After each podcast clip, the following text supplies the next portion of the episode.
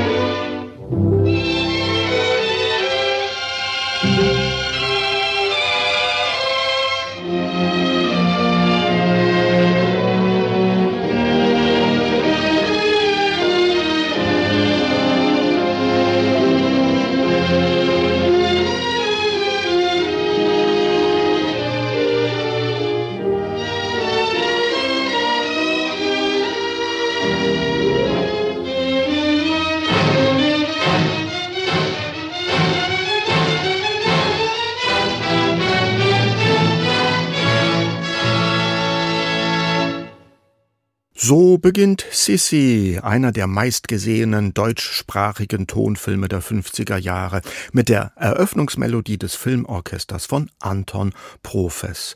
In der Rolle der Sissy wurde damals Romy Schneider zum internationalen Star und Komponist Anton Profes ist noch heute bekannt für Schlager Evergreens wie Am Sonntag will mein Süßer mit mir segeln gehen oder Kauf dir einen bunten Luftballon. Vor 125 Jahren starb Österreichs Kaiserin Elisabeth, auch Sissi genannt. Nicht nur in Filmen und Musicals lebt sie bis heute weiter, sondern auch in den vielen Musikwerken, die ihr bereits ihre Zeitgenossen von Liszt bis Dvorak widmeten. Und sogar zu den von Sissi selbst verfassten Gedichten gibt es Vertonungen. All das werden wir heute zu hören bekommen, wenn wir uns auf Sissis musikalische Lebensspuren begeben. Beginnen wir mit dem Singspiel Sissi. Fritz Kreisler hat darin 1932 die Verlobung und Verheiratung von Sissi und Kaiser Franz Josef I. in einem operettenhaften Verwirrspiel auf die Bühne gebracht. Das Ganze dient später dann auch als Vorlage für den ersten Sissi-Film. In der Wirklichkeit aber verlief die Geschichte äußerst geradlinig. 1853 feiert Kaiser Franz Josef seinen 23. Geburtstag. Bei der Gelegenheit lernt er seine 15-jährige Cousine, die bayerische Prinzessin Elisabeth, kennen und lieben. Schon am Tag nach dem Geburtstagsfest ist die Heirat beschlossen und wird die Verlobung bekannt gegeben.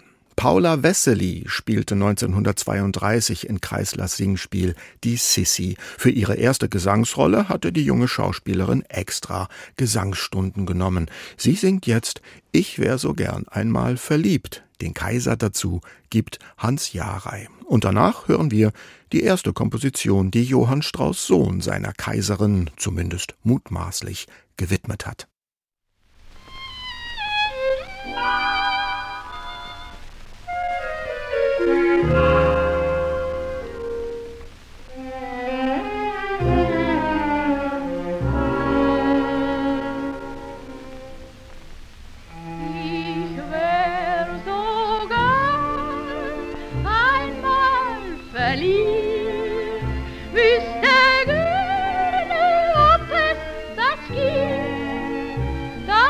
man lacht, wie man lacht und zugleich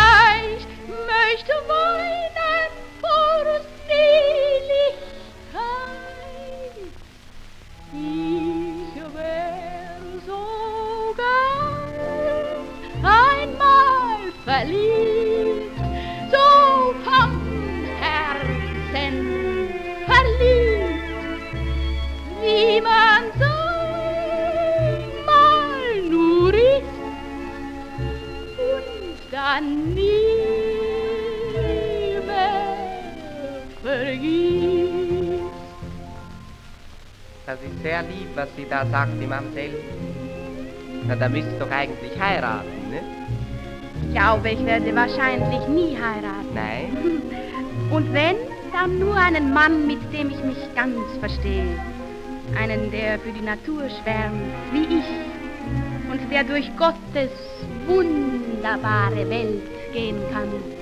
Mit Augen eines Dichters. So? Ja, der nur so seinen Träumen lebt, wie ich. Ich glaub beinahe, aber sie darf's niemandem sagen, die Mamsell. Denn für einen Kaiser schickt sich sowas nicht. Ich träum dasselbe wie sie. So? Ja, ich glaub ganz genau dasselbe. Auch ich wär so gern einmal verliebt. Ich wüsst so gern, ob sowas überhaupt gibt, dass man lacht, dass man immer nur lacht und zugleich möchte ein bisschen weinen. Naja, vor Seligkeit halt. Ich wär so gern einmal verliebt. so vom Herzen verliebt, wie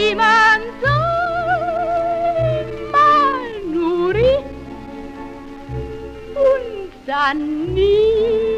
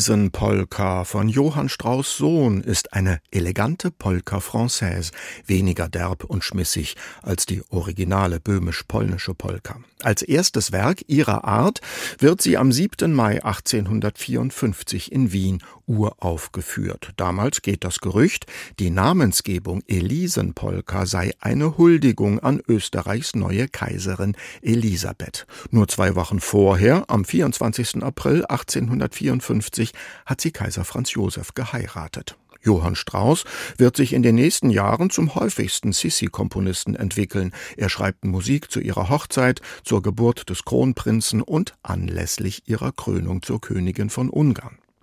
Zu Sissis Hochzeit aber wird zahlreich Musik auch von anderen produziert, nur leider nicht aufgeführt. Die Gesellschaft der Musikfreunde in Wien überreicht dem Brautpaar eine Huldigungskassette, eine Musiksammlung mit nicht weniger als 90 extra für diesen Anlass verfassten Werken.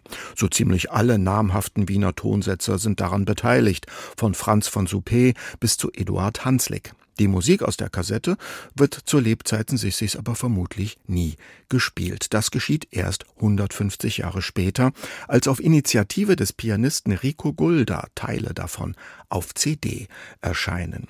Wir hören aus der Huldigungskassette gleich den Klavierwalzer Fleur d'Hommage von Karl Czerny, zuvor zwei kurze Chorstücke von Ferdinand Schubert, Österreichs Jugend an die Kaiserin und danach ein Gebet für das Brautpaar. Es singt der Wiener Kammerchor.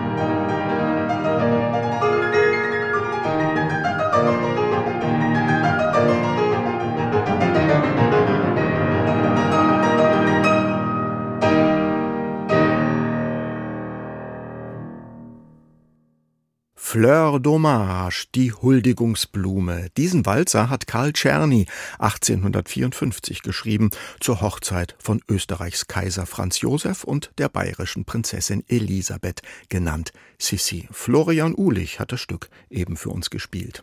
HR2 Kultur. Sie hören Kaisers Klänge, heute mit einer klingenden Biografie von Österreichs Kaiserin Elisabeth. Zu den besonderen Eigenschaften der Monarchin gehört auch, dass sie eigene Gedichte schreibt. Schon die 15-Jährige fasst ihre Gefühle in Verse. Ihr Lieblingsdichter ist Heinrich Heine. In ihrem Palast auf Korfu lässt sie dem Dichter ein Denkmal errichten. In ihren Gedichten, oftmals im Heine-Stil verfasst, schildert sie die eigene Ratlosigkeit und übt auch schon mal die eine oder andere Sozialkritik. 2016 hat der österreichische Komponist Albin Fries 17 Lieder nach Texten der Kaiserin Elisabeth von Österreich geschrieben.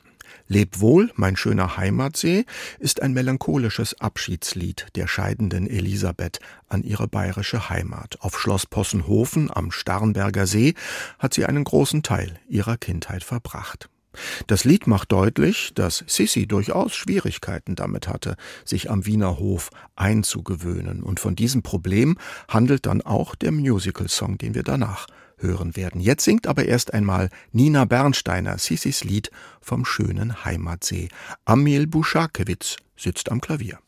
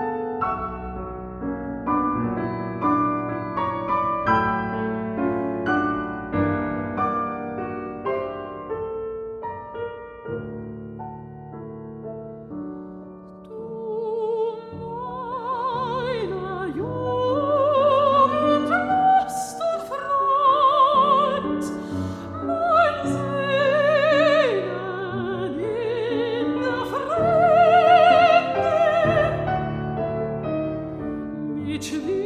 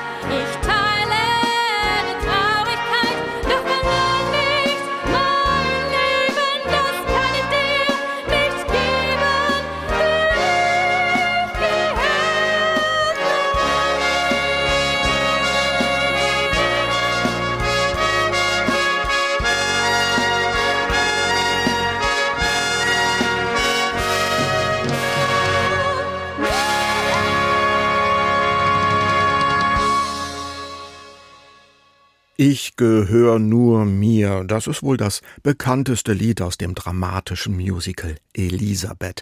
Es war 1992 die erste gemeinsame Arbeit des Erfolgsduos Sylvester Lavoy Musik und Michael Kunze Libretto. Wir hörten das Lied mit dem Bläserensemble Blechschaden und der Sängerin Katrin Unterreiner.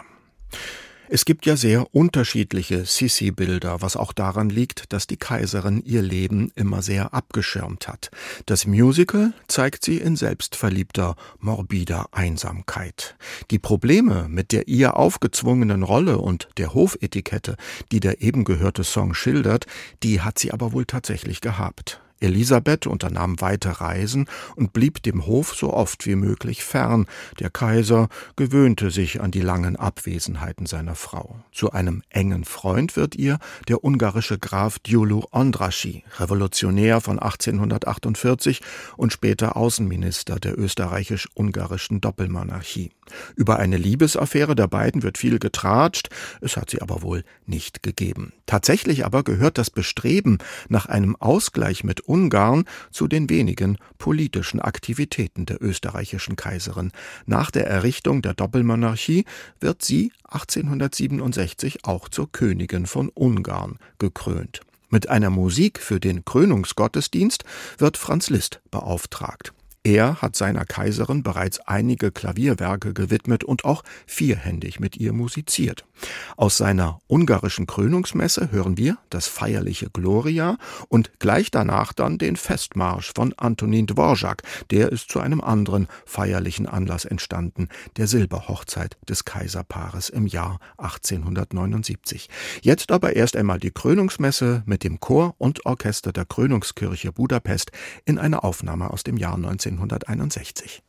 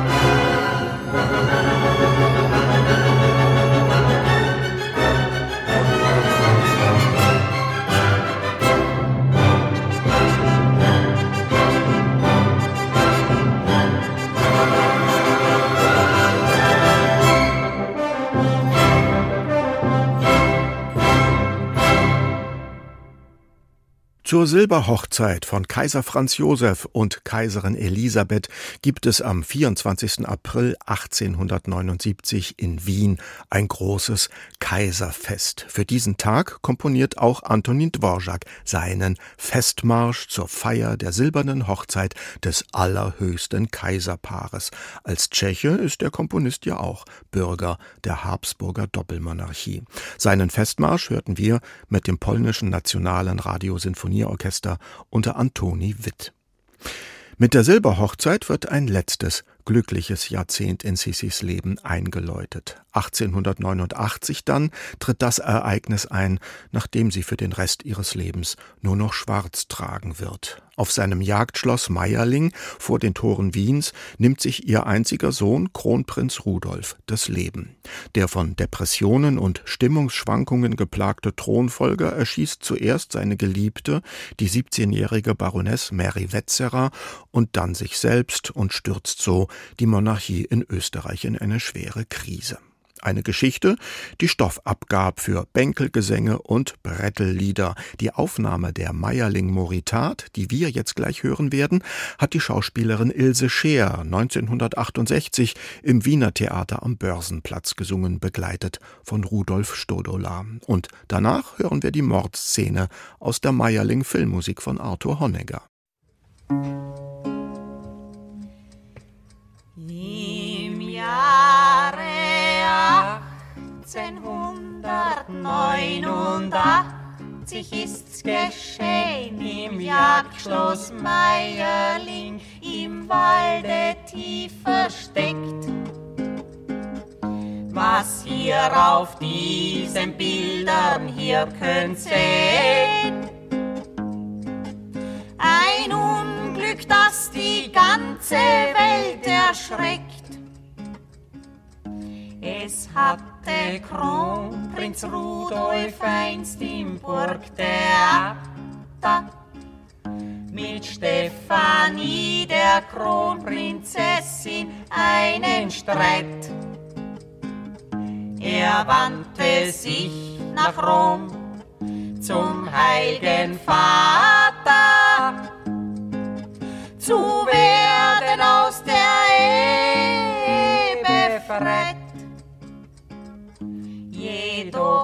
der Papst wollte nichts von Rudolfs Scheidung wissen.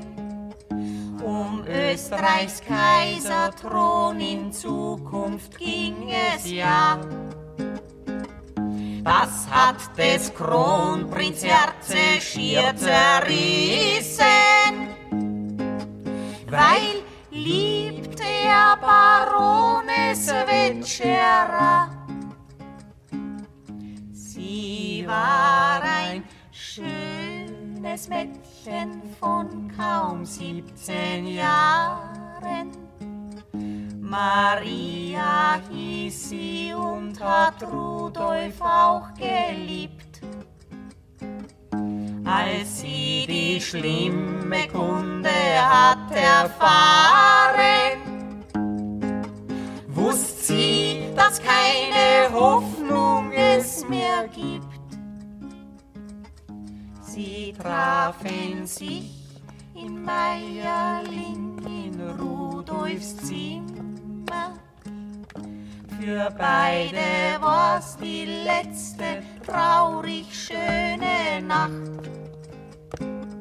Dann hat er sie zuerst bei Kerzenschimmer und dann sich mit der Pistole umgebracht. Nun der Kaiser hat die schlimme Tat erfahren, ging weinend er, der nie sonst weint, zur Kaiserin. Und als man dann den Kronprinz wollte aufbahren, da sank Franz Josef vor dem Sarge hin. Der sollte einst den Thron der Monarchie besteigen und weitertragen sollte Habsburgs Thron und Macht. Macht. Tod tat man in der Hofburg Kirchen zeigen, die er geliebt begrub man bei Nacht. Wie eine Rose sproßte sie und war so jung gebrochen auf ihrem Grabstein stehen diese Worte da. Du weißt nicht, welches Urteil Gott gesprochen. Brich drum auch du den Stab nicht über. Mari Večera.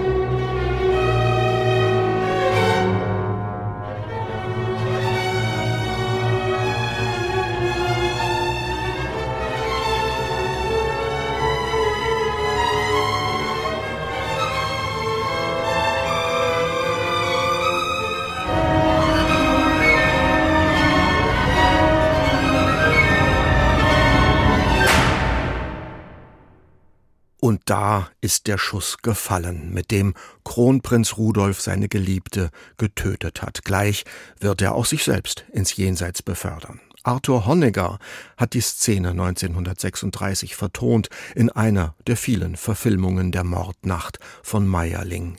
Rudolfs Mutter, Kaiserin Elisabeth von Österreich, genannt Sissi, geht nach dem Tod ihres Sohnes nur noch in Schwarz. Ihr Leben währt aber auch nicht mehr lange. Im Sommer 1898, sie ist 60 Jahre alt, weilt sie zur Kur im hessischen Bad Nauheim. Nach einem kurzen Abstecher in Bad Homburg reist sie weiter nach Genf inkognito. Aber sie wird erkannt und eine Zeitung vermeldet, in welchem Hotel sie abgestiegen ist. So wird auch der italienische Anarchist Luigi Lucchini auf sie aufmerksam. Am Genfer See lauert er ihr auf mit einer scharf zugespitzten Pfeile. Was wollten Sie in Genf, Lucchini? Den Prinzen von Orléans ermorden. Aber er kam nicht. Wieso dann die Kaiserin Elisabeth? Il Giornale! Ich las, dass sie gerade in der Stadt war. Wann war das? Am 10. September 1898. Un giorno bellissimo. Ein sonniger